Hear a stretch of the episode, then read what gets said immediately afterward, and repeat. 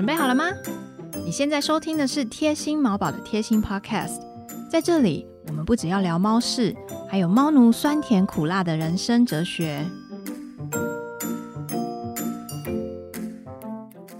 今天是我们贴心 Podcast 的第二季，这一季我们要讲的主题是猫咪的牙齿。猫咪的牙齿其实有很多功用哦，可以拿来咬人，可以拿来咬，像丘巴卡，它都咬我的那个口罩，把我的口罩打洞。然后呢，也可以拿来咬猎物的肉，把它咬掉。但是你知道吗？十只猫里面有四只以上的猫咪，也就是一半以上的猫咪，它们的牙齿都会有问题哦。你知道你的猫到底有没有牙齿的问题吗？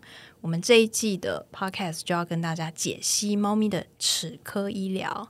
我们今天同样欢迎到陆家动物医院的医师金医师。Hello，大家好。我刚以为原本以为吉儿要说的是十只猫，大概有几只猫会拿它的牙齿去咬兽医师。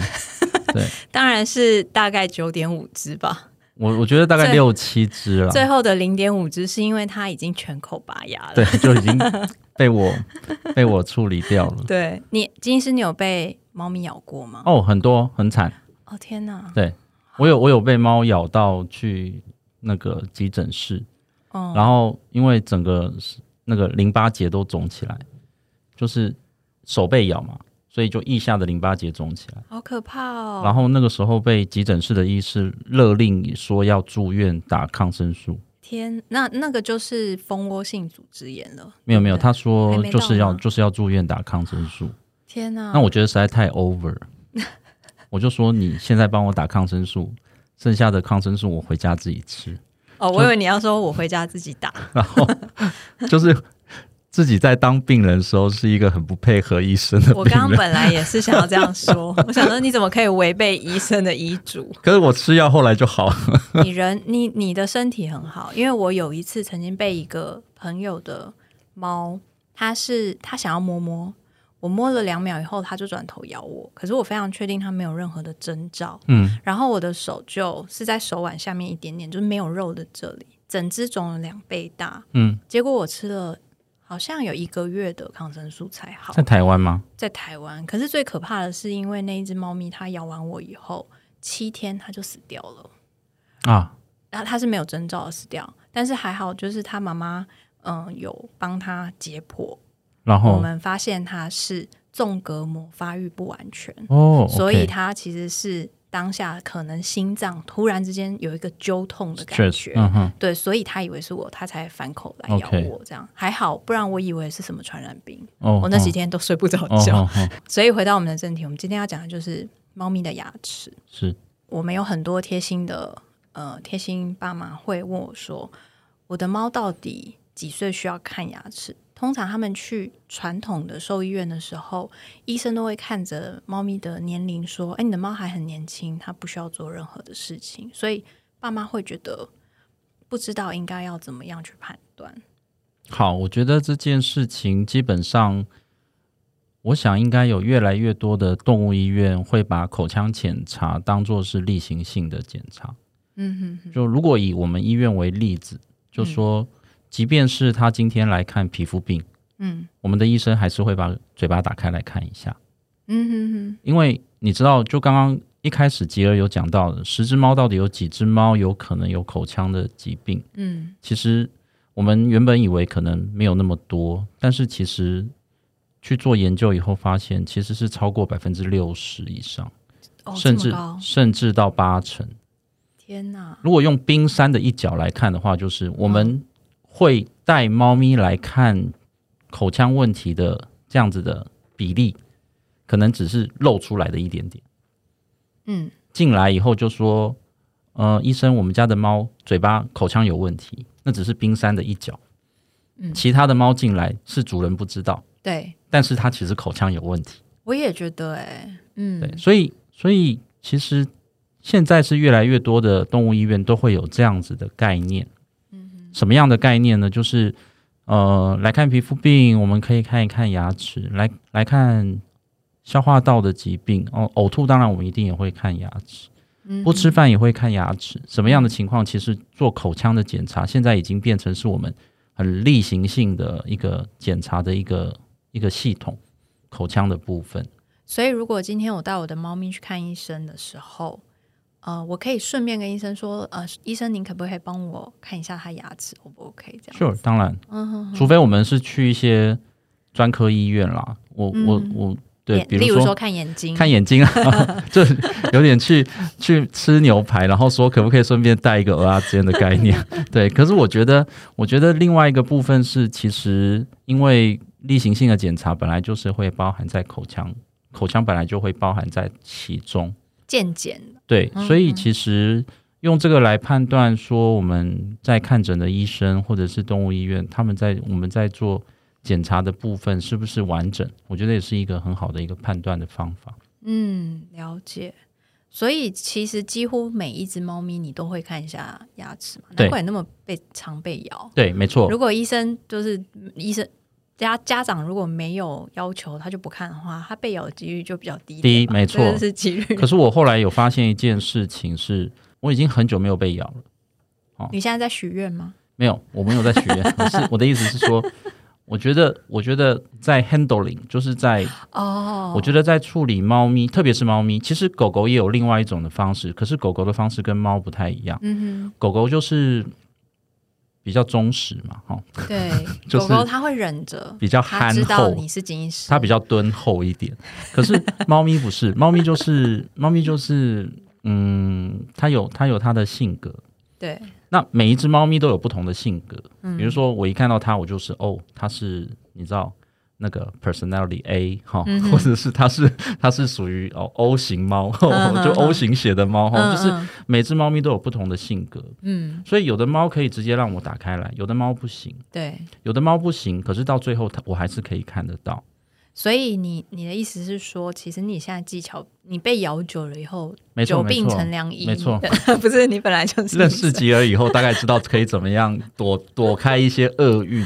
但是我觉得，我觉得那个那个，我觉得 handling 还是很重要啦。真的，对，就是就是，不管是嗯，就是紧张的猫啊，或者是不紧张的猫，我我认为 even 连不紧张的猫，也有可能被不好好处理的兽医师弄得紧张。没错，就是应该说很合理吧。每一只猫它有一个，嗯，它的脾气就是有一个容量。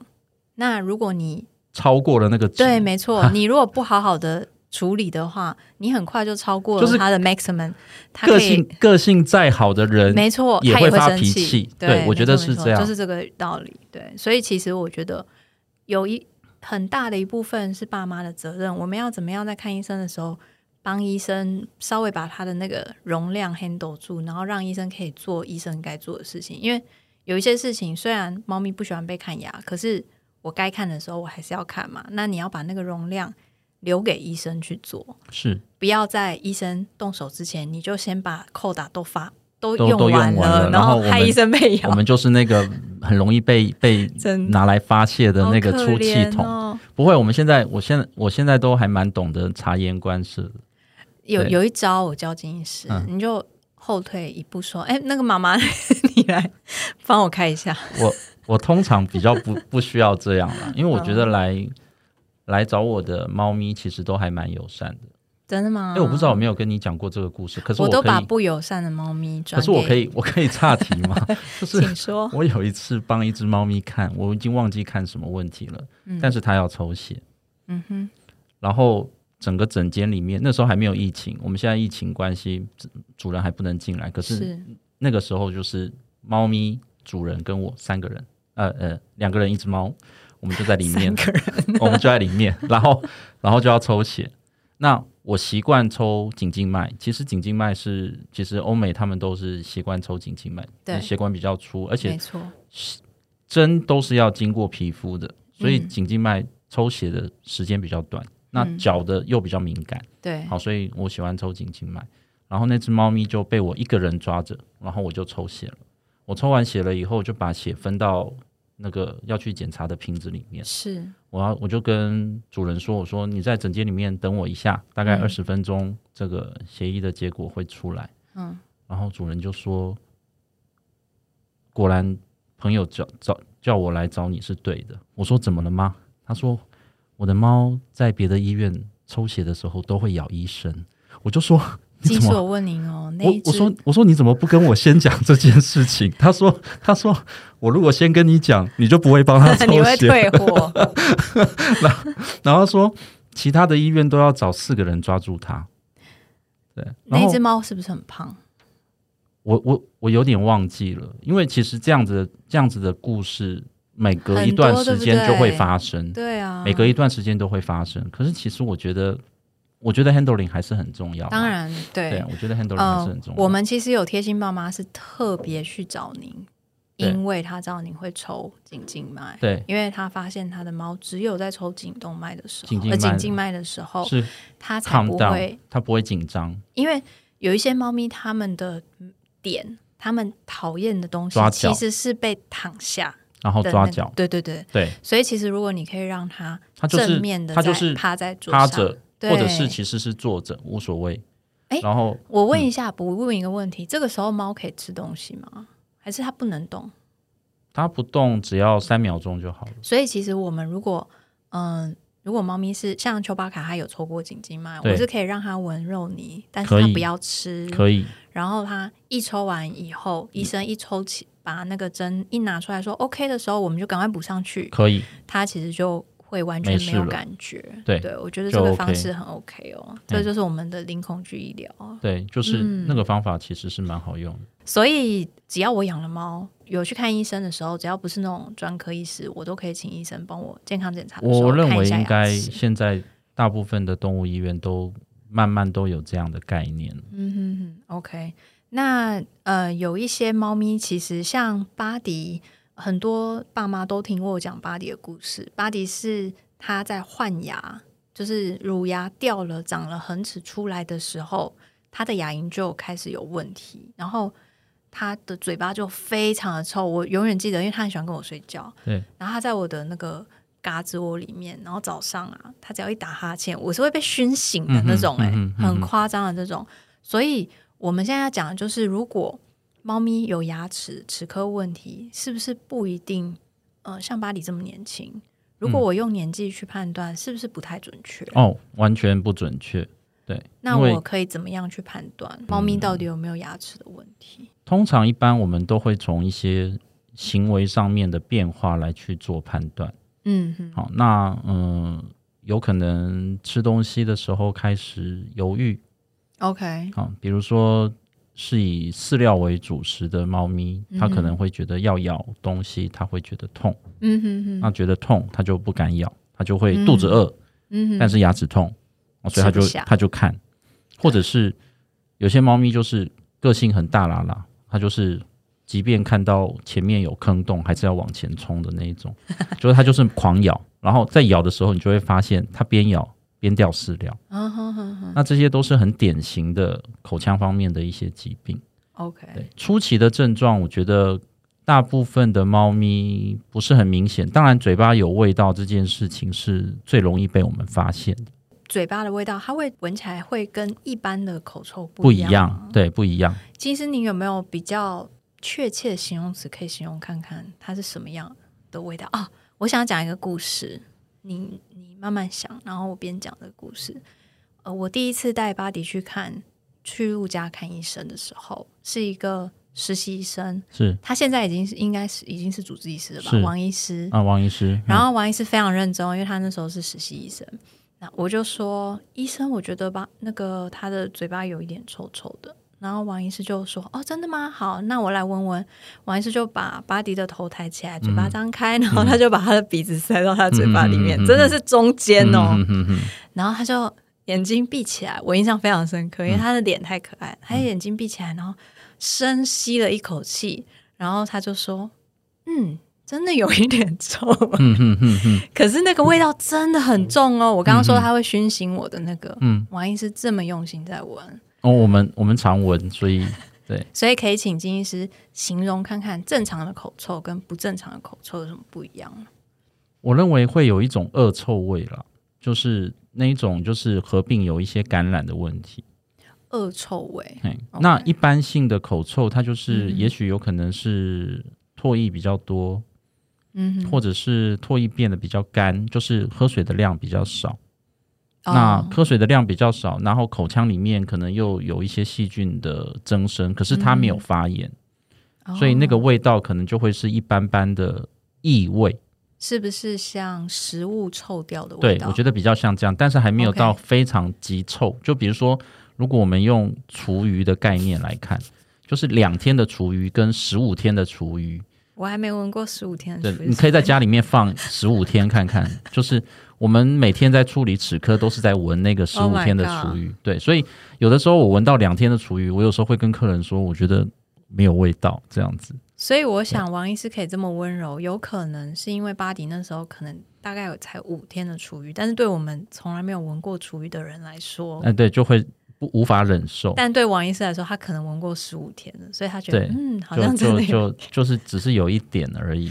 好可爱哦。很多时候，呃，来看来看病的猫咪的主人没有发现他们家的猫口腔有问题。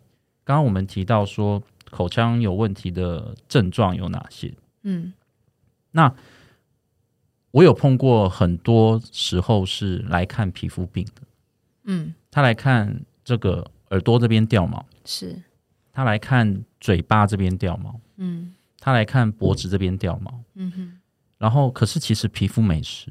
嗯。耳朵里面没事，也没有外耳炎，也没有耳疥虫。嗯然后结果后来就发现是牙齿痛，因为他会去拿脸去磨墙壁，哦，他会拿脚去踢耳朵，因为牙齿痛，他要拿别的感觉去掩盖牙齿的疼痛。